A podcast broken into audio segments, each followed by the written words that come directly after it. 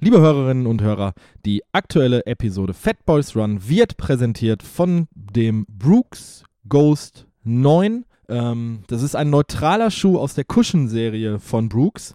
Ich laufe den äh, Ghost schon seit der Vierer-Ausgabe, bin dann noch auch lange Zeit den Fünfer gelaufen. Mit dem Vierer habe ich sogar äh, mein, mit meinen Einstieg gefunden. Das war eine der ersten äh, vernünftigen Laufpaare, Laufschuhe, Entschuldigung, das vernünftige Paar Laufschuhe, das ich mir gekauft habe, wo ich einige Kilometer mitgemacht habe, wo ich auch sehr zufrieden war. Der Brooks Ghost 4 ziert sogar eine äh, Tätowierung auf meinem Bein. Das habe ich ja schon mal im Cast erwähnt. Also man, mir, es zeigt, wie verbunden ich äh, mit diesem Schuh bin. Ähm, den Fünfer bin ich dann auch gelaufen. Ich bin jetzt den Neuner gelaufen, auch zum Test, weil der jetzt im Frühjahr 2017 neu rausgekommen ist. Ähm, das Review wird in einer der kommenden Folgen von Philipp und mir folgen. Äh, Disclaimer, ohne dass das jetzt voreingenommen ist, weil äh, Brooks uns äh, den zuschickt und hier auch Werbung macht. Ich bin sehr, sehr, sehr äh, positiv überzeugt von diesem Schuh. Es ist, wie gesagt, ein, ein Neutralschuh. Das ausführliche Review dann in einer der nächsten Folgen. Vielen Dank an Brooks und wenn ihr euch den nächsten Laufschuh zulegt, äh, zulegt, dann schaut euch doch mal den Ghost 9 an. Viel Spaß mit der nächsten Episode.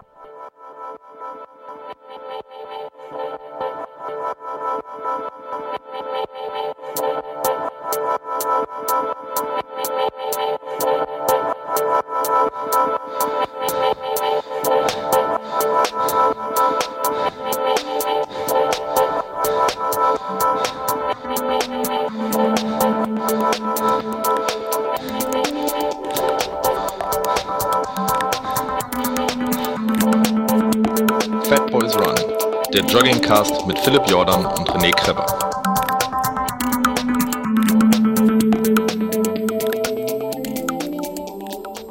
Herzlich willkommen bei Fat Boys Run. René ist hier und wenn Philipp nicht das Intro spricht, das seid ihr mittlerweile gewohnt, dann habe ich mir einen Interviewpartner an Land gezogen und ich freue mich wieder sehr, dass ich äh, die Frauenquote im Podcast erhöhen darf. Ich habe eine, einen sehr sympathischen weiblichen Gast hier und zwar ohne lange Worte äh, Annemarie Flamersfeld. Hallo, Annemarie. Yeah, hallo, halli, hallo. ja, du hast im Vorfeld schon gesagt, du freust dich, die starken Frauen re zu repräsentieren.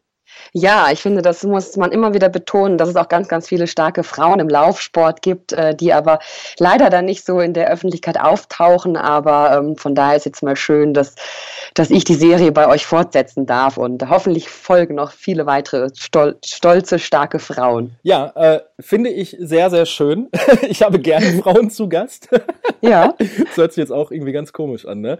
Ähm, ja, ich rede auch gern mit Männern. Also auch, ne? Da sind wir uns da schon mal einig. Ja. ähm, äh, der Kontakt oder warum wir jetzt hier sitzen, äh, möchte ich jetzt direkt der Transparenz wegen am Anfang sagen, äh, der, der Ralf Kerkeling von der Aktiv Laufen, der hat, äh, mit dem habe ich telefoniert und der hat mir gesagt, René, ich, in der 0217, in der, in der kommenden Ausgabe der Aktiv Laufen kommt ein spannender Bericht über die Annemarie Flammersfeld, aber die hat bestimmt noch wesentlich mehr zu erzählen, als wir in, im Heft unterbringen konnten. Also äh, Genau, direkt, direkt man könnte vor, Bücher schreiben, ja. Genau, also direkt vorab, passend zu diesem Interview äh, wird den, in den nächsten Tagen, also die, die äh, 0217 ähm, von der Aktiv Laufen rauskommen, da wird man noch viel mehr Bilder und Geschriebenes von dir sehen. Ähm, aber das soll jetzt nicht Thema sein. Wir wollen ja jetzt natürlich nicht über die Aktivlaufen sondern genau. wir möchten über dich reden. Ähm, mhm. Wenn man jetzt Annemarie Flammersfeld einfach bei Google eingibt, landet man bei deinem Wikipedia-Eintrag und bei deinem sehr, sehr aus, ausführlichen Blog, den ich äh, nachher auch bei uns in den Show Notes verlinken werde. Mhm. Und ähm, da steht einiges über sportliche Erfolge drin, aber was, was ich immer schön finde, äh, wie bist du zum Laufen gekommen und warum bist du einer der erfolgreichsten deutschen Ultraläuferinnen? Ja, also die ganz kurze Version davon ist, dass ich eigentlich nie eine Läuferin gewesen bin. Ich habe sehr, sehr lange Handball gespielt. Das war meine Sportart und ist meine Sportart auch immer noch eigentlich. Und Spielst du noch aktiv? Nein, mir blutet echt das Herz, weil seitdem ich hier in den Bergen bin, in St. Moritz, wo ich ja gerade lebe, hier gibt es keine Handballvereine, hier gibt es hier nur Berge. Und ähm, das ist echt sehr, sehr schade, dass ich hier keine, keine Mannschaft habe, mit der ich mal ein bisschen rumspielen kann und ein paar Bälle ins Tor äh, werfen kann. Also es ist Äh, auch gerade jetzt, wo die Handball-WM der Männer gerade im Fernsehen leider ja nicht läuft. Das kann man ja sich nur online anschauen. Und in der Schweiz ist das auch nicht übertragbar. Also ich sehe gerade keine Spiele der Weltmeisterschaft. Ähm, Ach, das auch noch? Du kannst das, das äh, auch wegen Rechten, Rechten, Rechten kannst du das nicht. Äh, ja, genau. Okay. Also ich kann nur die Daumen drücken aus der Ferne und mir am nächsten Tag dann die Berichte durchlesen dann. Zumindest kann ich das machen. Ja. Ähm, also ich habe sehr lange Handball gespielt und bin dann eben, wie eben ich gesagt habe, nach dem Sportstudium in die Berge gezogen. Zuerst nach Österreich und dann nach, äh, in die Schweiz. Und habe dann irgendwann gedacht, als ich so wandern gewesen bin, na, das Berg runterlaufen ist so, so, so langweilig, diesen, diesen dicken Wanderschuhen. Und dann habe ich irgendwann angefangen, diese Berge mit den Wanderschuhen runter zu rennen. Und das hat mir total viel Spaß gemacht. Und dann war es eigentlich mein Bruder, der mich 2009 äh, zum Köln-Marathon angemeldet hat. Ich habe ja in Köln studiert auch an der Sporthochschule und ähm, er meinte, ich müsste jetzt auch mal einen Marathon laufen. Habe ich gesagt, ja, warten wir mal ab, ob ich das wirklich mache.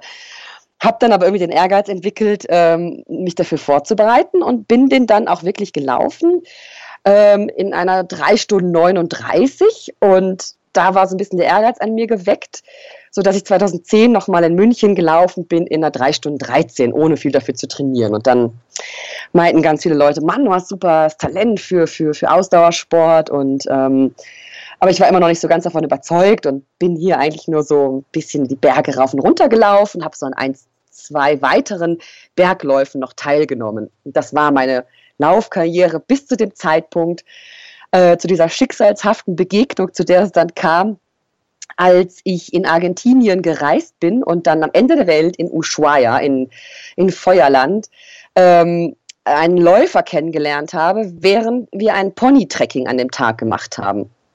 Und das muss man sich jetzt so vorstellen. Wir sind da echt am Ende der Welt durch, durch den dichtesten Urwald, durch den Dschungel, äh, galoppieren da auf den Pferden rum und dann ist neben mir plötzlich Gunnar aus Norwegen. Und wir kommen ins Gespräch und wie dann halt so dieses Traveler Talk entsteht. Wo gehst du das nächste hin? Wo bist du schon gewesen? Was machst du? Erzählt mir Gunnar eben, dass er in die Antarktis reisen würde und dort an einem Rennen teilnehmen würde, was 250 Kilometer lang ist. Und ob ich denn noch nie von dem Namen oder von der Veranstaltung Racing the Planet gehört hätte. Und da habe ich gesagt, nein, was ist denn das, bitteschön? Klassisch, klassisches Gespräch, während man ja. auf, auf dem Pferd sitzt. Das typische Gespräch, was man ja. da so führt, ja.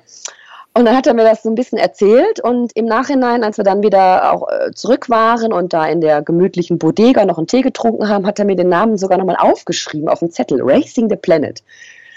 Und habe ich gedacht, na, es scheint ja irgendwas dran zu sein. Und dann, als ich wieder zu Hause bin, habe ich das Ganze gegoogelt und habe gesehen, dass man eben nicht nur durch eine Wüste rennen kann, durch die äh, kälteste Wüste der Welt, sondern eben auch noch durch drei weitere Wüsten. Und das Ganze nennt sich eben Four Desert Race. Vier Wüsten, die man durchlaufen kann. Ja. Und das habe ich mir dann eben zu Hause in der warmen Stube angeschaut und gegoogelt und war eigentlich von vom, von dem Moment an, als mir das der Gunnar erzählt hat, war ich irgendwie, ist so in mir die Flamme aufgegangen und diese Begeisterung habe ich für diesen Wettkampf plötzlich gespürt, obwohl ich überhaupt gar keine Idee hatte, was da auf mich zukommen wird. Und dann saß ich dann zu Hause und habe überlegt, naja, welche dieser vier Wüsten möchtest du denn am liebsten machen? Und dann war es echt ganz schwer, mich dafür für eine zu entscheiden, weil es eben eine Wüste in der Atacama gibt, äh, die trockenste Wüste dann äh, die heißeste Wüste, die Sahara, die windigste Wüste, die Gobi in China und dann eben die kälteste Wüste. Ja, und dann habe ich eben beschlossen, dass ich doch alle vier Wüsten einfach alle machen werde und dann das Ganze auch noch in einem Jahr, um eben in diesen Grand Slam Club aufgenommen zu werden, wo man nur reinkommt, wenn man alle vier Wüsten in einem Jahr macht. Ja, und das habe ich mir dann als Ziel gesetzt. und dann vorweggegriffen, äh, du bist 2009 deinen ersten Marathon gelaufen nochmal, ne? Richtig, ne? ja. ja. Und dieser Grand Slam, den du dir vorgenommen hast, hattest du dir für das Jahr 2012 vorgenommen. Genau. Also du hattest drei Jahre äh, ja. vom ersten Marathon bis zu diesen, zu diesen drei, äh, vier 250 Kilometer Läufen und dann genau. nicht, nicht nur 250 Kilometerläufe auf der Straße, sondern in vier verschiedenen Wüsten. Also das nur mal eben ganz kurz für, fürs mhm. Protokoll, liebe Zuhörerinnen und Zuhörer. Richtig. Und ich hatte im Prinzip, äh, diese Reise war im November 2010 ähm, und ich bin, habe angefangen für diesen, für diesen Wettkampf zu trainieren im Mai 2011. Also es war so ein Dreivierteljahr so elf Monate, fast ein Jahr Vorbereitung. Ja, aber wie bist du denn dazu? Also, okay, du hattest jetzt diese von dieser Rennserie von dem Gunnar aus Schweden gehört. Äh, du hast dir das angeguckt, hast gesagt, okay, ich bin Feuer und Flamme, aber ich, man muss sich das ja jetzt vorstellen, und das, das frage ich mich ja jetzt auch als, als Laie, weil ich noch nie äh, so ein Rennen mitgemacht habe. Wie hast du dich denn darauf vorbereitet? Also wie bist du vorgegangen? Du musst ja Equipment, Training, du musst ja mit Leuten in Kontakt getreten sein, die gesagt haben, Annemarie, das musst du so und so machen. Also das, oder, oder bist du ja. so tough, dass du dir das alles selber alleine ähm, also ist wirklich eine Interessenfrage von mir. Ich, ja. Weil ich bin jemand, ich, ich, ich plane, ich würde sowas bis ins letzte Detail planen und hätte wahrscheinlich bis zum letzten Tag Schiss, dass ich irgendwas vergesse und Bauchschmerzen und könnte nicht schlafen. Ja, ja, ja, das ist, äh, das glaube ich, gehen auch die meisten äh, Leute anders an so ein Projekt ran. Aber ähm, bei mir war so ein bisschen der Ehrgeiz geweckt, weil ich ja mal Sport studiert hatte und ähm, das so ein bisschen überprüfen wollte, ob wenn die ganzen Professoren, was die mir da so erzählt haben, was ich so theoretisch gelesen habe, ob ich das auch in die Praxis umsetzen kann. Also ich war quasi so mein eigener äh, mein, mein eigener Experiment, mein, ja, ja, mein okay. eigener Test, mein eigenes Experiment. Ich war Versuchsleiter, Versuchsperson in einer, äh, in einer Person und ähm, habe dann mein Training ja langsam angefangen zu steigern von vielleicht 40 Kilometern die Woche, 50 Kilometer die Woche, ähm, bis ich letzten Endes 160 Kilometer die Woche gerannt bin und das auch ausgehalten habe. Habe immer wieder zwischendurch geschaut, ähm, kann ich das, äh, ist mein Körper in der Lage, diese Kilometer pro Woche zu tolerieren. Klar hat es mal das linke Knie wehgetan, die rechte Achillessehne, dann die linke Achillessehne und das rechte Knie und der Rücken und da habe ich wieder weniger gemacht. Bin zur Osteopathie, zum Physiotherapeuten, die haben mich wieder ein bisschen eingerenkt, ich habe das Training wieder ein bisschen reduziert, dann war alles wieder gut, dann konnte ich das Training wieder ein bisschen steigern und so habe ich mich dann quasi Schritt für Schritt dran gewagt.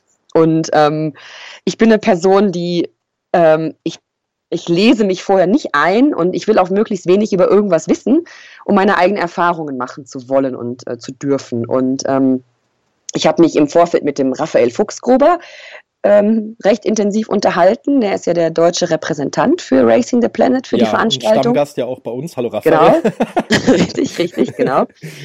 Und ähm, er hat mir dann so ein bisschen was erzählt, wie das so abläuft, so Details und Insider-Informationen. Und äh, das, das Erste, glaube ich, was er mir gesagt hat, ist, ich müsste so leicht wie möglich unterwegs sein. Und ähm, ich habe dann meinen Rucksack eh bei jedem Training, was ich gemacht habe, immer dabei gehabt. Also es gab kein Training mehr, wo ich ohne Rucksack hier durch die Gegend gelaufen bin. Aber bei vollem äh, Wettkampfgewicht. Also du hast äh, nein, nein, nein, nein, nein, langsam angefangen. Mal zwei Kilo, mal drei Kilo. Angefangen mit Brennholz, so Brennholzscheit habe ich da ja.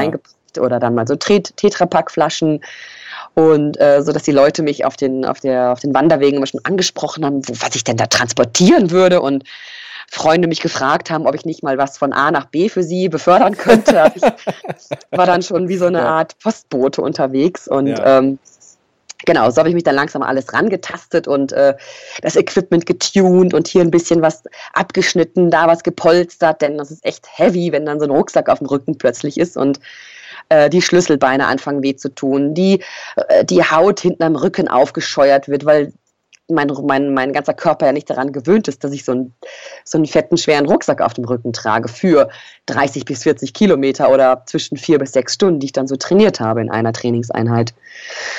Und dazu muss man auch noch sagen, dass ich ja hier in den Bergen wohne und sechs Monate, ja nicht ganz sechs Monate, Winter habe mit Schnee und ich im Winter quasi ab Oktober bis März, April eigentlich nur über Schnee laufe, was das Ganze noch erschwert. Aber im Endeffekt war es sehr positiv, weil ich eben, ähm, weil der Schnee dem Sand eigentlich sehr ähnlich ist und ich das dann recht simultan trainieren konnte. Also vom Laufgefühl ist der Schnee dem Sand relativ ähnlich. Ja, genau. Okay, richtig. okay, mhm. spannend. Ja, aber trotzdem hattest du ja nicht, die, nicht ansatzweise die Temperaturverhältnisse. Richtig, genau. Und deswegen habe ich halt hin und wieder mal einen Stepper genommen und den in die Biosauna gestellt.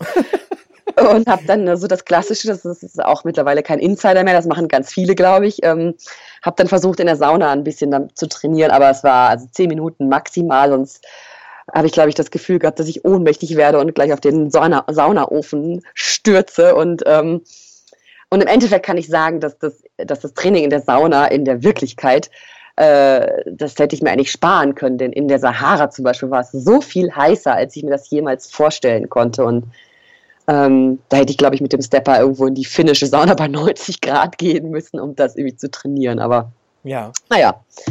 Und ja, und dann Ja, Entschuldigung, ja. geht weiter. Äh, und dann habe ich eben, war ich, war ich in der Lage, äh, relativ lange Strecken gut zu trainieren, so dass ich dann mal eben 40 Kilometer sonntags vormittags gerannt bin und mich nachmittags mit Freunden getroffen haben und die dann gefragt haben, und was hast du schon gemacht heute? Ja, ich bin gerade mal eben da oben zum Berliner Pass gelaufen und wieder zurück. So insgesamt waren das jetzt 45 Kilometer und äh, und habe ich dann so zum ersten Mal gemerkt, so dass die Reaktionen im, nicht nur in meinem Umfeld, sondern allgemein Leute, die mich auch gar nicht kennen, so verschieden ausfallen. Und es gibt dann so drei Kategorien von, von Menschen, auf die ich so treffe. Das sind dann einmal die, die alles wissen wollen, die, die so einen Wettkampf bis ins letzte Detail hinterfragen und wirklich, möcht, wirklich wissen möchten, wie sich das anfühlt, was man machen muss und so weiter und so fort. Dann gibt es die zweite Gruppe von Menschen, die sagt, ähm, das ist doch alles total ungesund, total krank, das, das kannst du doch nicht machen, das ist doch, du ruinierst dir deine Gesundheit, denk doch mal an deine Zukunft. Ja, und dann die, Le die Leute, die dann wahrscheinlich auch sagen, du bist total bescheuert. Bist Richtig, bekloppt. genau. Das sind die, und dann aber die dritte ja. Gruppe, die sich das alles ganz ruhig anhört und dann so von oben herab dann so anfängt, naja, das ist ja alles noch gar nichts im Vergleich zu dem, was ich alles schon gemacht habe.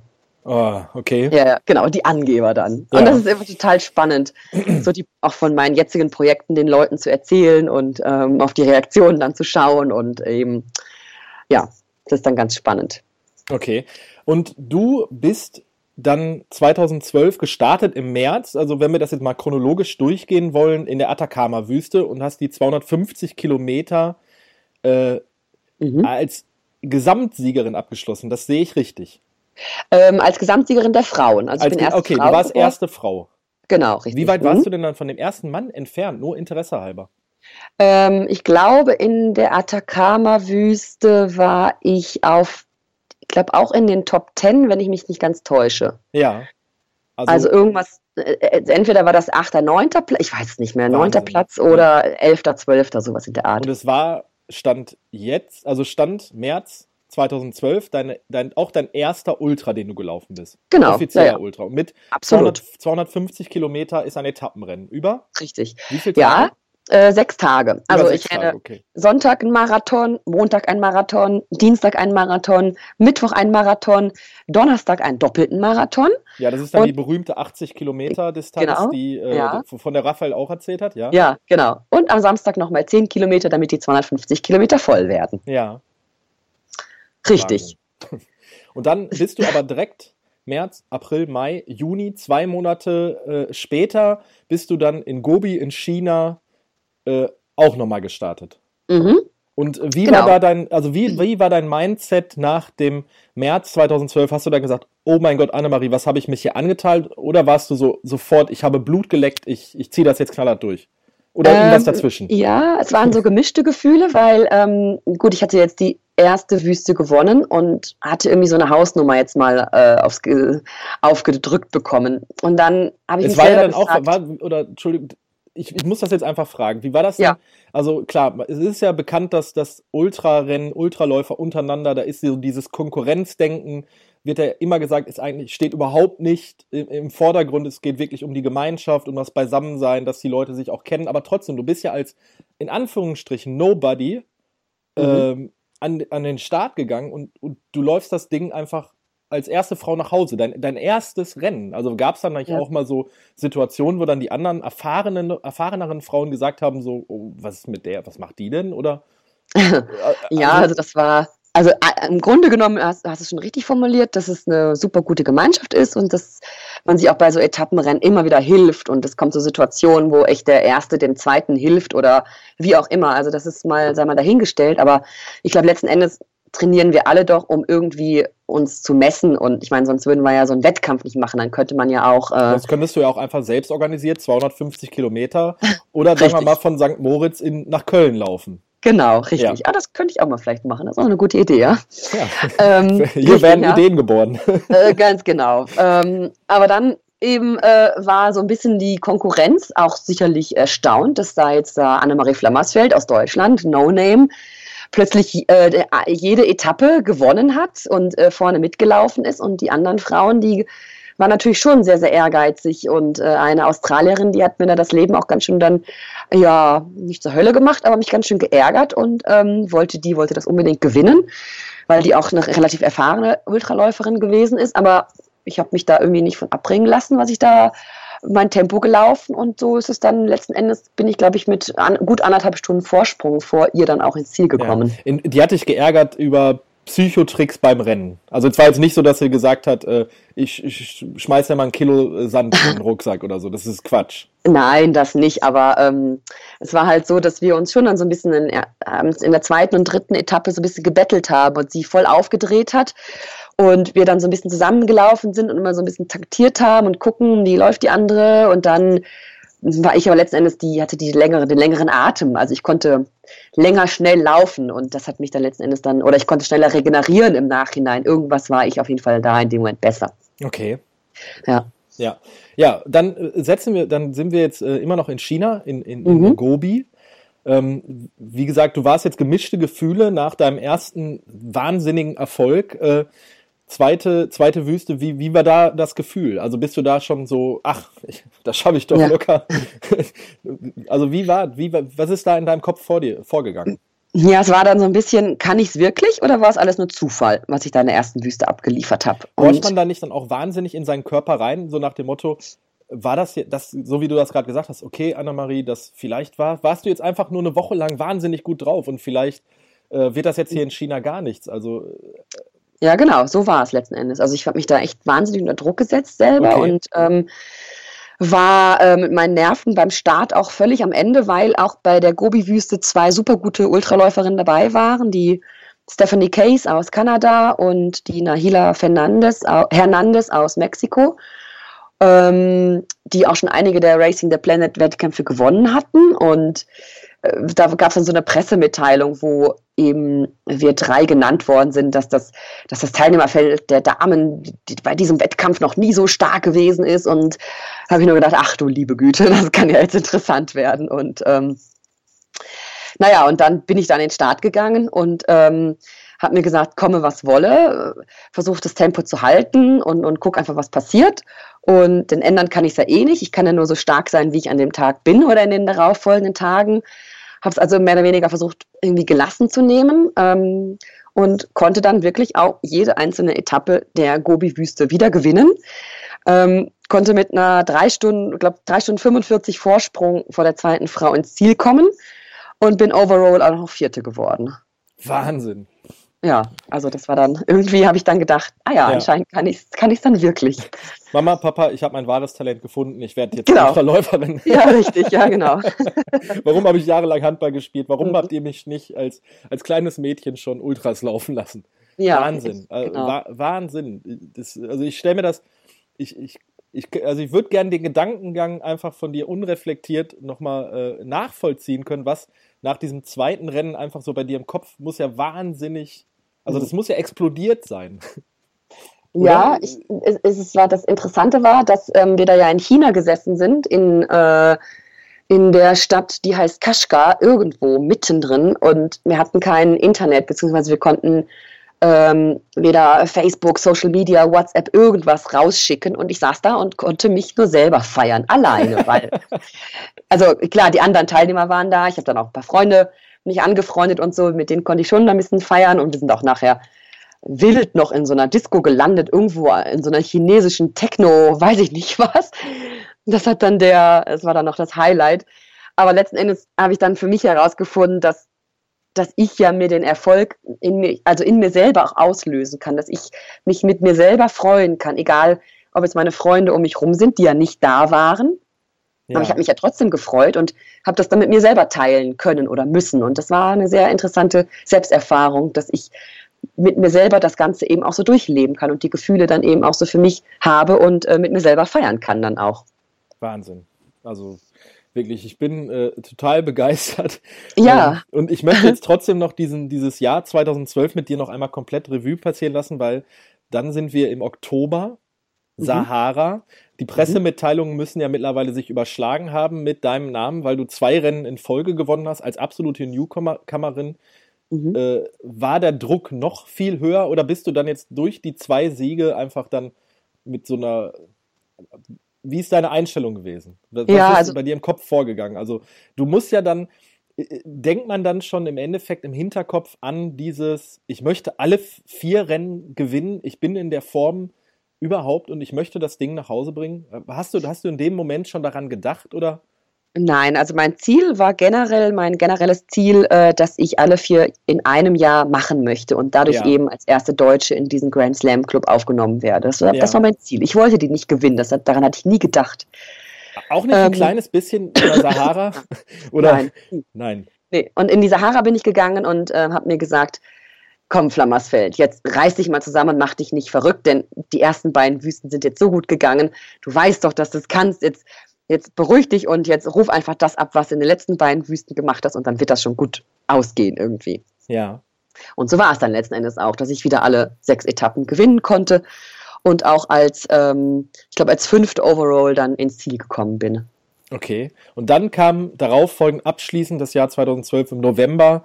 Dann mhm. äh, äh die, äh, was ist das? Die Attack, ne, die genau. Atacama hatten wir zuerst. Die Antarktis. Die Antarktis, also ja, auch noch im, Wüste. Die, die kälteste Wüste, nachdem du im Oktober in der heißesten Wüste warst, in der Sahara. Mhm. Äh, genau. Einen Monat später, also noch nicht mal lange großartig Zeit für die Regeneration deines Körpers, äh, nehme ich an. Kälte. Genau. Kälte, richtig. Aber Kälte bin ich ja gewohnt, habe ich gedacht, das ist mein Heimspiel. Ich lebe hier in den Bergen, habe sechs Monate Winter, also wenn ich nicht in den, im Schnee und Eis laufen kann, wo denn dann? Aber das war eigentlich die härteste Wüste mental gesehen überhaupt, weil es mir plötzlich bewusst geworden ist, dass ich ja die ersten drei Wüsten gewonnen habe.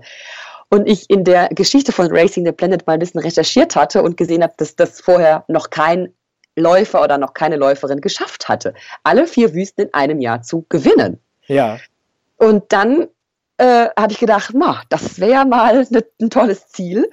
Aber mir standen eben noch diese ganze lange Reise äh, von St. Moritz über Paris, über äh, Buenos Aires, über Ushuaia bis mit dem Schiff zwei Tage über die Drakes Passage, bis wir letzten Endes eben irgendwo in der Antarktis ankommen würden. Ja. Und da habe ich nur gedacht, ach du liebe Güte, wenn mir da jetzt irgendwas Blödes auf der Reise passieren sollte, es kann ja so schnell gehen, dass man irgendwie ausrutscht, Finger klemmt, umknickt. Gepäck verlieren, Gepäck. was falsches Essen, Lebensmittelvergiftung. Ja, ja, irgendwie so eine Kleinigkeit, da habe ich mich am meisten mit auseinandergesetzt, denn äh, von, der, von der Tatsache, dass ich dass ich die, Ataka äh, dass ich die Antarktis-Wüste gut durchlaufen würde, davon war ich eigentlich dann überzeugt, ähm, dass ich das irgendwie schaffen würde. Aber äh, diese, dieses Drumherum, diese äußeren Gegebenheiten, die haben mich da dann in dem Moment total verrückt gemacht. Und ähm, in der Antarktis wussten wir auch zu keiner Zeit, wann wir rausgehen können zum Laufen, weil das Wetter da so unberechenbar ist. Und ähm, es hieß dann manchmal morgens, ja, wir laufen jetzt um 8 Uhr los. Und dann war das Wetter so schlecht und dann konnten wir erst um 12 Uhr raus vom Schiff runter. Und dann hieß es, nee, jetzt können wir erst um 15 Uhr runter und laufen aber dann nur äh, für zwei Stunden. Also es war so ein richtiges Nervenspiel. Ja. Und ähm, dann war es aber so, dass ich auch in der, äh, in der Antarktis super gut äh, meine Leistung abrufen konnte und dann wirklich es geschafft habe, dass ich alle vier Wüsten in einem Jahr als erste Frau oder als erster Mensch gewinnen konnte. Ja, und damit bist du jetzt momentan noch, noch unangefochten. Äh, ja, also du bist momentan der einzige Mensch, weltweit, der alle vier gewonnen hat? Oder nur die ähm, einzige, oder in, ah, nur, also Entschuldigung für den Ausdruck, aber die, die, die einzige Frau äh, weltweit, die momentan alle vier Rennen gewonnen hat, gibt es noch einen, einen männlichen Kontrahenten? Gab es auch noch, den äh, Vicente. Der hat auch mit mir im gleichen Jahr auch das gleiche geschafft. Also man kann sich jetzt streiten, ähm, ob man jetzt sagt, ich bin die erste Frau, er ist der erste Mann, ich bin der erste Mensch, er ist der erste Mensch. Das ist ja. eine, ja, so eine Genderfrage letzten Endes. Ähm, Ihr beiden man, steht einfach zusammen auf dem Podium. Richtig, genau. Punkt. Ihr beiden Punkt. seid die einzigen Menschen, ja. die äh, diese vier Rennen gewinnen konnten. Richtig. Wahnsinn. Im Jahr 2012, genau, ja. ja. Und das mhm. ist bis, bis, bis heute noch, äh, steht das und ist in Stein gemeißelt. Ähm, ja, bis auf jetzt das Jahr 2016 hat es eine Amerikanerin, hat ähm, das Ganze auch alles in einem Jahr gemacht und die konnte auch alle vier gewinnen. Also okay. ist meine Nachfolgerin jetzt, ja, genau. Ja. Also seid ihr beiden zusammen mhm. äh, Okay, äh, rückwirkend betrachtet, was war das, was äh, am, am, am, dir am schwersten gefallen ist vom, vom Laufen her? Welche, welche der vier Wüsten war es, die, die äh, dich bis ans Äußerste gebracht hat? Du sagtest gerade die Sahara, weil, weil Hitze. Ja. ja, die Hitze war wahnsinnig anstrengend in der Sahara und einfach, weil alles flach gewesen ist und einfach alles gelb vom Sand. Das war das war einfach so anstrengend, da zu laufen, weil ich hier, hier die Berge mehr gewohnt bin, da zu laufen. Und da war alles so flach und so eben. Und das war einfach so heiß und stickig und also es war ziemlich unerträglich. Okay, also ich wäre jetzt persönlich, glaube ich, der, der äh, mit der mit der Kälte am meisten Probleme hat, also, oder? Mhm. Ja gut, das ging ja für mich ganz gut, weil ich ja weil du im Training warst, ja, weil, du, weil genau. du einfach gesagt hast, ich bin die Kälte gewöhnt und ja. das macht mir nichts, ich bin so hart, ich ziehe es ja. einfach durch. Ja, also ich meine, wir haben hier teilweise auch in dem Winter 2011, 2012 waren Temperaturen bis minus 30 Grad hier teilweise in den äh, an den Wochentagen und, und dann stand auf meinem Trainingsplan 40 Kilometer und dann habe ich die auch gemacht, diese 40 Kilometer. Und ja. Ja, aber auch vor, also ich stelle mir das auch vor, von der Landschaft, ja, okay. Ich meine, ich war noch nie, ich war noch nie dort, aber wenn du sagst, die Wüste war im Ende, also die Sahara war nur gelb und nicht sehr viel Abwechslung, würde ich jetzt argumentieren, okay, die Antarktis ist nur weiß. ja, also ich muss das ein bisschen relativieren. Die Sahara ist natürlich schon auch abwechslungsreich und wo wir da auch durchgelaufen sind, es gab auch schon wahnsinnig tolle Monumente ähm, anzuschauen. Ähm, dieses Valley of the Whales heißt es, glaube ich, ähm, wo halt so uralte Walknochen noch hat sind. das hat der Raphael, glaube ich, auch in seinem Buch hat er auch mal erzählt, ne? ja. ja. Oder so, ja. Mhm. ja. Ich war ja mal auf, auf, dem Vortrag hat er, glaube ich, Fotos gezeigt, auf dem ich mal war. Mhm. Ähm, mhm. Ja, ich, ich meine mich zu erinnern. Ja, Ah ja, das kann man bei mir auch. Ich rede auch, einer meiner Vorträge, die ich halte, ist auch eben immer dieses äh, For Desert Race, aber eben dann meiner ganzen nochmal ausführlicher die Geschichte dann und dann auf Alltagsthemen bezogen. Also wer da mich mal buchen möchte und das Ganze nochmal ausführlich mit Fotos auch hören möchte, kann das gerne machen. Ja, sollen wir das mal eben ganz kurz äh, einhaken, das, was du jetzt auch noch machst und was noch deine mhm. Projekte sind? Also du, du, du äh, bist zum einen Trainerin, mhm. äh, äh, zum anderen hältst du auch Vorträge, wie du das gerade gesagt hast. Du hast zum einen einen wirklich sehr ausführlichen, umfangreichen Blog. Ähm, mhm. Diese, diese Trainer und äh, Vortragssituation, wie, wie gestaltet sich das? Also möchtest du da mal näher drauf eingehen? Du kannst auch das schamlos ausnutzen und Eigenwerbung machen. Disclaimer, ja, also, ich bekomme kein Geld dafür. ja, ja, also alle, die mal nach St. Moritz kommen möchten und mit mir trainieren möchten, sind herzlich eingeladen. Also ich bin klassische Personal Trainerin. Ähm, ich hatte an der, an der Sporthochschule den Schwerpunkt Prävention Rehabilitation und ähm, mache halt auch viel auch im äh, mentalen Training. Und so coache ich halt die verschiedensten Personen von den Durchschnittssportlern, über Leute, die ambitioniert Marathon rennen wollen, die manche möchten nur einen Trainingsplan von mir bekommen. Es geht dann alles über Skype oder E-Mail, so das klassische. Ähm, dann organisiere ich ähm, verschiedene Events, verschiedene Laufreisen ähm, im Zusammenhang gerade mit Froschsportreisen, ähm, 24-Stunden-Wanderungen ähm, und dann eben äh, Vorträge, für die man mich buchen kann, wo es sehr viel so um Motivation geht, um Selbstmotivation, um die Vorstellungskraft, aber eben das Ganze dann auch mit sportwissenschaftlichem Background verbunden, mit mentalem Training, mit den ganzen Tricks, so die Insider-Informationen, ähm, wie man sowas durchhalten kann, wie man sich motivieren kann. Ähm, aber im Endeffekt geht nichts meiner Meinung nach, wenn man nicht die Begeisterung für etwas spürt und die innere Flamme wirklich für irgendein Projekt, was man sich ausdenkt oder gerne machen möchte, ähm, spürt. Und das ist so, dass das Credo letzten Endes, was ich vermitteln möchte, dass wenn man wirklich sich für etwas begeistern kann, dann ist letzten Endes auch alles machbar. Ja, und ähm, ganz kurz, nochmal eine Zwischenfrage, weil ich äh, just gestern oder vorgestern eine, Ma eine Mail von einer Hörerin bekommen habe und das bietet sich jetzt sehr gut an. Sie hat vorgeschlagen, das Thema Laufreisen ähm, sollten mhm. wir mal im Podcast angehen. Und weil das jetzt sich jetzt wirklich wunderbar anbietet, hallo Marion, mhm. so heißt die Hörerin. Die hallo Marion. die mir das geschrieben hat. Ähm, ja. Magst du dann noch, also äh, mir, also nachher schickst du mir noch mal ein paar Links, dann haue ich das in den Blogpost. Magst du noch mal kurz eingehen, was ihr da mit diesem Laufreisen, also was, was mhm. du da mit der Firma Froschreisen. Habe ich mir das jetzt gerade richtig gemerkt? Ja, ne? Genau, ja, ja. richtig. Der Frosch. Ja, das ist so der, das ist eine klassische Sportreiseagentur, Froschreisen. Und ähm, letztes Jahr habe ich so ein Trailrunning und Mentaltrainingscamp in Kitzbühel gemacht. Ähm, da sind wir durch die Berge gelaufen, unter anderem auch die Streif nach oben, äh, diese wahnsinnig steile Abfahrt, die jetzt, glaube ich, nächstes Wochenende ist da die Skiherrenabfahrt wieder. Ähm, und das Ganze eben verbunden mit mentalem Training, ähm, das angeboten und fürs dieses Jahr äh, sind wir gerade dabei, auch wieder in Kitzbühel was zu planen im September. Und im Mai, ähm, wahrscheinlich geht's dann in die Toskana und da so ein bisschen die lieblicheren Berge eben dann zu haben. Aber es ist, sind Camps, ohne Leistungsklasse. Also es soll wirklich ähm, sich jeder angesprochen fühlen, der gerne ein bisschen Trailrunning möchte, der ein bisschen was über das mentale Training äh, hören möchte, der auch ein Vortrag von, ist ja auch noch drin von mir immer, ähm, also so verschiedene Tipps und Tricks. Aber es ist kein klassisches äh, Lauftraining, wo man jetzt äh, mit Lauf ABC anfängt und so Geschichten, sondern es geht eher so ein bisschen darum, auch sich selber zu erfahren und vielleicht auch eine Grenze zu überwinden. Wenn es heißt, ähm, ja, ich verlängere die Strecke jetzt doch nochmal gerade um vier Kilometer, weil ich mich, äh, weil ich denke, wir machen jetzt auch noch diesen Berg, äh, der sieht so schön aus. Und dann im Endeffekt äh, am Abend die Teilnehmer alle sehr, sehr müde und kaputt sind, aber auch eine Grenze überwunden haben, die sie sich vielleicht vorher gar nicht im Kopf haben vorstellen können, dass sie das jemals sowas schaffen können. Okay. Und das dauert dann eine Woche, ein Wochenende oder was ist das ja, klassisch? Das, das sind so vier Tage oder mal eine Woche, ist ganz unterschiedlich, was man ja. da anbietet. Okay, mhm. äh, wie gesagt, das, ich hau das nachher in die, in die Show Notes von, von, von, dieser, äh, also von dieser Episode rein. Mhm. Ähm, einfach, und wer, wer dich da ansprechen möchte, der macht das am besten über deine Seite und da Rückfragen genau. hat, was da genau angeboten wird.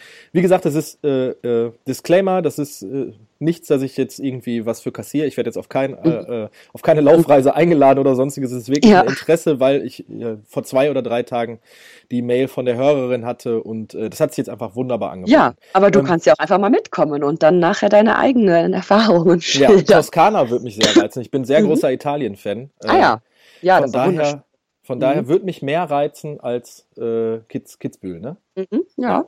Ähm, ja, warum nicht?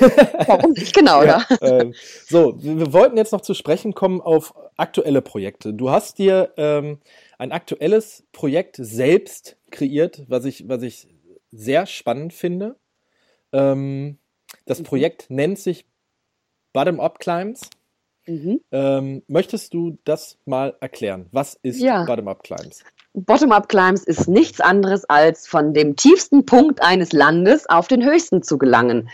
Und das mit der kleinen Ausnahme, dass man eben äh, das Ganze nur aus eigener Muskelkraft bewältigen darf. Also es ist nicht erlaubt, dass man ins Auto steigt, in eine Seilbahn steigt oder irgendwas Mechanisches zur Hilfe nimmt. Äh, alles ist erlaubt, was mit der eigenen Muskelkraft zu bedienen ist, wie ja die eigenen Beine, die kann man bedienen, ähm, mit, kann mit dem Fahrrad fahren, man kann die Tourenski nehmen, die Langlaufski, äh, ein Paddelboot, egal was. Und die Idee kommt von einem guten Freund von mir, ähm, der, mit dem saß ich mal hier in St. Moritz in der, in der, in der Gondel, in der, im Skilift und dann hat er mich gefragt, Anne, hast du nicht Lust, mit uns oder mit mir äh, vom tiefsten auf den höchsten Punkt der Schweiz zu laufen oder zu fahren oder mit dem Fahrrad unterwegs zu sein? Und ohne dass ich irgendwie wusste, wo denn jetzt genau der tiefste Punkt ist und der höchste Punkt, habe ich gesagt, ey, das ist eine super Idee, ich bin dabei. Und dann haben wir das Ganze geplant ähm, und dann ist der, ähm, der Giuseppe, das Italiener, und der Alessio, sein bester Kumpel, die beiden haben das dann mit dem Fahrrad gemacht und ich habe dann irgendwann überlegt, ja, aber ich bin ja gar keine Bikerin. Ich fahre zwar ein bisschen Fahrrad, aber nicht wirklich ambitioniert. Ähm, ich laufe das Ganze. Und dann haben die Jungs das zwei Wochen vor mir gemacht und ich habe das dann das Ganze für mich selber geplant und bin in fünf Tagen von Ascona, vom Lago Maggiore, ähm, durch die ganzen Berge, habe natürlich eine schöne Strecke überlegt, nicht nur, dass ich an der Straße entlang laufe, sondern dass auch noch ein paar Höhenmeter dabei sind, bis äh, nach Zermatt äh, ins Wallis und da dann eben auf die Dufourspitze um dann da nach fünf Tagen äh, den höchsten Punkt ähm, erreicht zu haben. Und habe dann insgesamt, waren das 220 Kilometer mit 9500 Höhenmetern. Wow, in fünf Tagen. Genau, ja. Äh, selbst das, äh, mit, mit einem Team dabei oder? Äh? Also da hatte ich ein äh, Kamerateam dabei, die mich ja. begleitet haben. Und dann auch mit Und, Verpflegung. Die, also ähm, musstest da nicht einen Rucksack nee. mitnehmen. Achso, ah, nee, ich hatte Verpflegung, so, die, so den Tagesrucksack hatte ich selbst ja. mit dabei und ähm, am Abend ähm, sind wir dann in kleinen Pensionen eingekehrt, die Nachher vorher auf den Bergen auf Hütten oder so. Genau, Hütten ja, und so, ja, genau. Mhm. Okay. Und am Berg war dann noch ein, äh, ein befreundeter Bergführer und äh, auch noch ein guter Freund äh, mit dabei. Ähm, und wir sind da zusammen eben dann oben auf den, auf den Gipfel gestiegen. Okay, okay. wow. Ja. Äh, genau, und dann war dieses Projekt im Prinzip geboren. Und ähm, danach haben wir uns überlegt, ja, wie kann es weitergehen? Das ist so cool, das Ding, das, das, das wollen wir irgendwie weitermachen. Und dann. Also ihr hattet die Schweiz abgehakt und dann war genau. der Gedanke geboren, wie da war einmal der Samen gepflanzt und gesagt, okay, jetzt müssen wir mehr machen. Ganz genau, ja. Dann habt ihr euch so eine Bucketlist gemacht und habt gesagt, die Länder wollen wir alle machen. Äh, nee, das war viel äh, interessanter und viel simpler. Äh, wir haben uns überlegt, ja komm, jetzt gehen wir auf den höchsten, äh, höchsten Berg ähm, Europas. Ja. Und dann haben wir mal recherchiert und gesehen, ja, das ist ein bisschen tricky, weil das eben auf der einen Seite kann das der Mont Blanc sein. Ja. Äh, auf der anderen Seite, von der, ich glaube, die geografische äh, Seite besagt eben, dass Russland, der Teil, wo der Elbrus drin steht, auch noch zu Europa gezählt wird, vom geografischen. Ja. Wenn ich das richtig in Erinnerung habe. Ähm, und somit ist es eben nicht der Mont Blanc, der 4800 ist, sondern der Elbrus, der 5700 hoch ist. Okay. Ja, und dann haben wir eben, das wollten wir 2014 machen, hatten das schon alles super gut überlegt und dann kam die Krise in der Ukraine. Und dann haben wir gedacht, ne, wenn wir da mit das dem Fahrrad so 700 Kilometer durchs Land reisen, weil wir eben vom Kaspischen Meer starten müssen, in Anführungsstrichen, und nicht von der anderen Seite vom Schwarzen Meer, was, ähm, was einfacher wäre, starten können, haben wir gesagt, das ist uns ein bisschen zu riskant. Ähm, das wollen wir nicht machen. Und dann war es ungelogen so, dass dann der Alessio die Landkarte aufgeschlagen hat, die Augen zu und mit dem Finger im Iran gelandet ist. das mag sich ja. jetzt auch dann irgendwie im Nachhinein sehr lustig anhören, weil im Vergleich Russland und Iran ist ja jetzt nicht gerade so ja, politisch ähnlich. Also. korrekt. ja. ähm, oder einfach zu beurteilen, die Lage. Und dann ähm, haben wir eben da gesehen, was gibt es denn da für einen Berg? Und das war dann, und das ist der Mount Dammerwand. Und das ist der höchste, nicht nur der höchste Berg, sondern auch der höchste Vulkan in diesem Land. Ja. Und dann haben wir eine kleine Recherche angestellt und gesehen, dass das einer der Seven Volcanic Summits ist. So, und dann hat es bei uns allen drei, ich glaube, unabhängig voneinander Klingelingeling gemacht. Und dann haben wir gesagt, okay, wir nennen das nächste Projekt einfach, wir wollen die Seven Volcanic Summits machen. Das heißt, jeden, auf jedem Kontinent den jeweils höchsten Vulkan, Vulkan. besteigen. Ja aber dann im Bottom-up-Climb-Style. Das heißt, wir starten vom jeweils tiefsten, tiefsten Punkt. Punkt. Oh Mann, ey. Vulkan zu erreichen. Ja, habt ihr euch die Spielregeln da irgendwann mal für aufgeschrieben? Das ist immer so eine ganz gute Idee, dass wir mal so eine so eine so, so ein Manual machen. Ja, ja genau. genau. Wenn Leute das danach machen wollen, dann müssen die müssen die äh, sich an diesen Ehrenkodex halten. Quasi. Ja, das dürfen übrigens, das darf jeder nachmachen. Wir haben auch eine Webseite, Bottom-up bottomupclimbs.org. Ähm, was kann jeder machen? Das ist ein privates Projekt, wo, äh, wo dann auch die Erfahrungsberichte von anderen dann draufgestellt werden können. Also feel free to do it. Und ähm, so sind wir dann 2014 vom Kaspischen Meer in zwei Tagen mit dem Fahrrad durchs Land geradelt, um dann äh, innerhalb von den nächsten zwei Tagen, also insgesamt haben wir vier Tage gebraucht, ähm, um auf den äh, höchsten Vulkan äh, Asiens dann zu steigen. Ja haben auf dieser Reise unglaublich nette und ganz fantastische Leute kennengelernt. Ähm, da der Beppe ähm, ähm äh, während seines Studiums, er hat Physik studiert, ähm, hat einen Iraner kennengelernt und mit dem war er immer noch im Kontakt. Und so ist der Kontakt zu dem iranischen Bergclub entstanden, mit dem wir dann im Prinzip uns ausgetauscht haben. Und im Vorfeld war das ziemlich chaotisch und wir wussten nicht, was uns da erwarten wird, wenn wir da jetzt anreisen. Aber es war von Anfang bis zum Ende von diesen äh, Frauen und Männern so herzlich und mit so einer Gastfreundlichkeit für uns organisiert.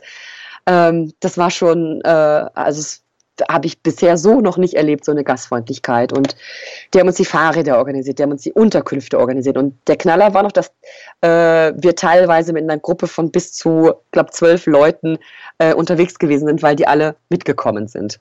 Ja.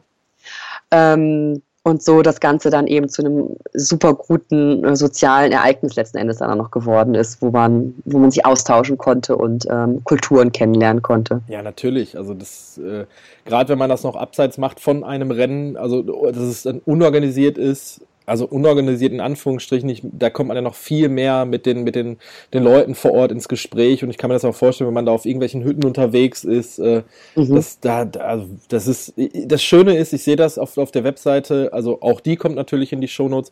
Ihr habt mhm. meistens äh, auch, auch Videoaufnahmen, äh, gemacht. Äh, also da, da gibt es dann passend immer zu äh, Iran, Afrika sehe ich jetzt hier, äh, Europa, Schweiz, gibt es immer noch passende Videoaufnahmen. Also da kann man sich auch nochmal ja, genau. angucken. Ja. Ähm, ist jetzt einfach auch, auch, auch eine Standardfrage.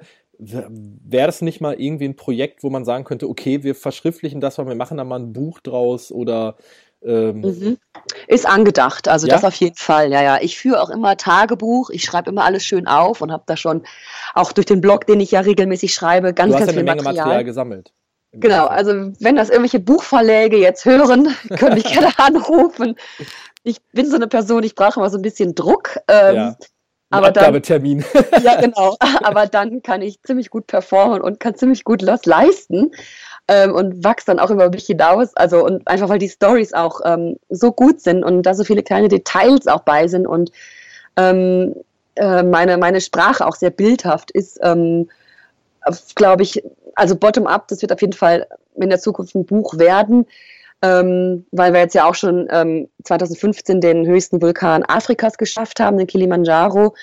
Ähm, und dann jetzt in diesem Jahr, äh, nein, 2016 ähm, den höchsten Vulkan Nordamerikas in Mexiko geschafft haben. Also wir haben schon mal drei, da haben wir schon mal einen Haken hintergemacht. Kleiner Fun-Fact, liebe Hörerinnen und Hörer, 2015 Juli, neuer Weltrekord der Frauen im ja. Kilimanjaro. Schnelllauf, bergauf mit Stahl. Ja, war ja auch noch, genau, ja. ja. Also ganz nebenbei äh, bei, deinem, bei deinem Projekt Bottom-Up Climbs, äh, höchster Vulkan Afrikas, Kilimanjaro, warst du auch noch die schnellste Frau.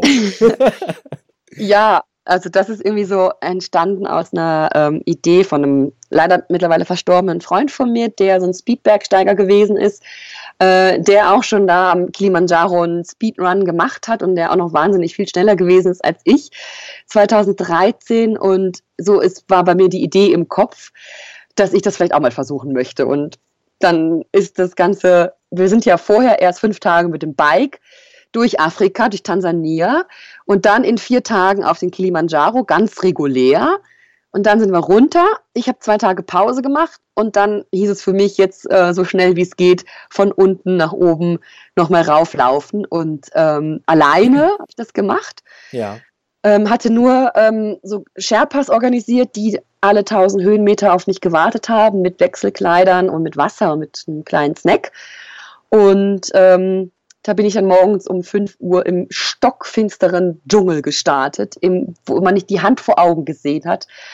Und ähm, ich mir nur versucht habe, mir nicht vorzustellen, welche Tiere hinter irgendwelchen Lianen lauern könnten und mich versucht, in so einen Tunnelblick reinzubringen. Und das waren wirklich diese, diese anderthalb Stunden, bis die Sonne aufgegangen ist, bis es hell wurde. Das war eigentlich das Schlimmste von dem ganzen Speedrun überhaupt. Ja. Wie, viel, wie viele Kilometer waren das insgesamt? Das das waren insgesamt äh, 40, knapp 40 Kilometer und äh, über 4500 Höhenmeter nur vertikal. Boah, okay. Und du hast 8 Stunden 32 Zwei. gebraucht. Genau, ja. Ja, Wahnsinn. Also, wenn, man, wenn, man, wenn du jetzt wirklich nochmal zurückversetzt an den Start des Köln-Marathons 2009, hättest du da gedacht, dass du, dass du A, solche Leistungen abruf und B, durchs Laufen so viele tolle Sachen erlebst und so viele, äh, ja, so viele Projekte, die auch selber äh, äh, steckst? Nein, niemals. Also ich weiß noch genau, als ich in Köln an der Domplatte angekommen bin und mir alles wehgetan hat.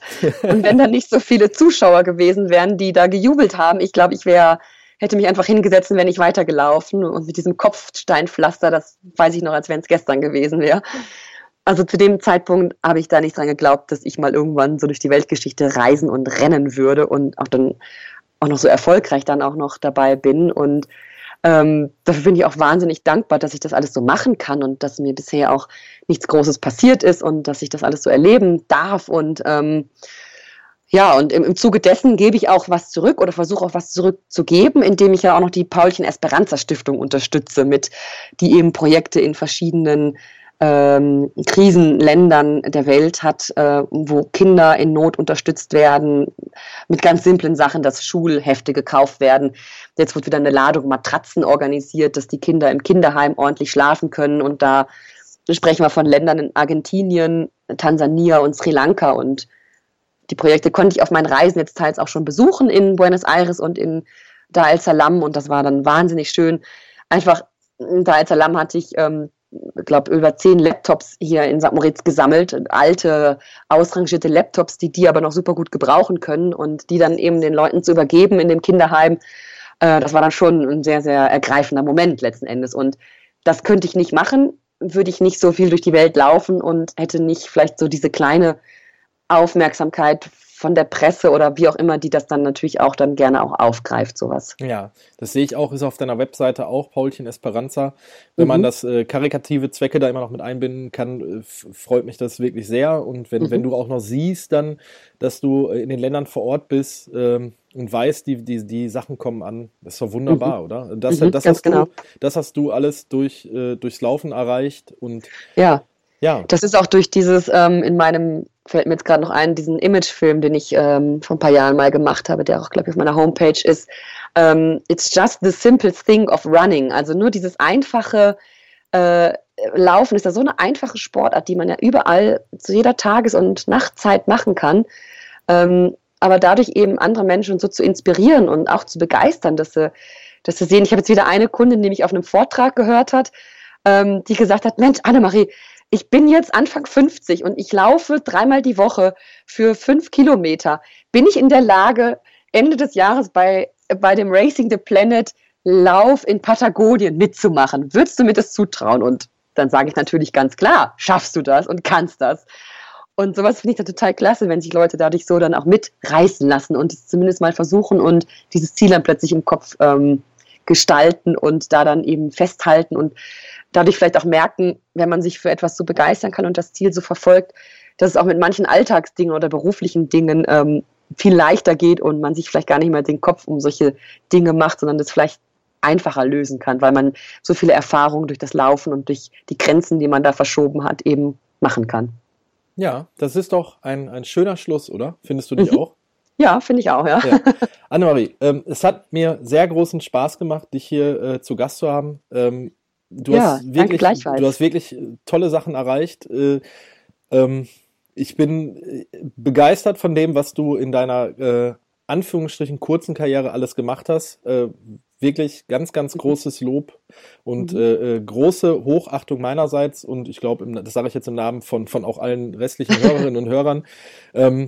Wer dir folgen möchte, kann das über deine Webseite annemarieflammersfeld.blogspot.de. Ich hau das alles in die Shownotes, keine Sorge, das muss sich jetzt keiner notieren. Ich möchte es nur einmal eben kurz sagen. Ja. Ähm, du, die, die Seite, wo du als Trainerin auftrittst, die wäre wie? Das ist die All Mountain Fitness. All Mountain Fitness, okay. Und mhm. die äh, bottomupclimb.org war es, glaube ich, ne? Genau, richtig, ja. ja. Alle und die äh, Paulchen Esperanza werde ich natürlich, also paulchen-esperanza.de, das ist die Stiftung, die du gerade erwähnt hast, das werde ich alles noch äh, reinhauen. Wenn da jemand Interesse hat, kann man dich auch äh, über, den, über den Blog anschreiben, mhm. äh, Kommentare hinterlassen oder wie auch immer oder dir eine Mail schreiben. Du hast äh, deine Mailadresse mhm. steht natürlich auch da drin. Ähm, ja, mich, was sind deine, ganz kurz noch, was sind deine, bevor wir das jetzt abschließen, was sind deine Pläne für 2017? Welchen Berg wirst du, welches Land?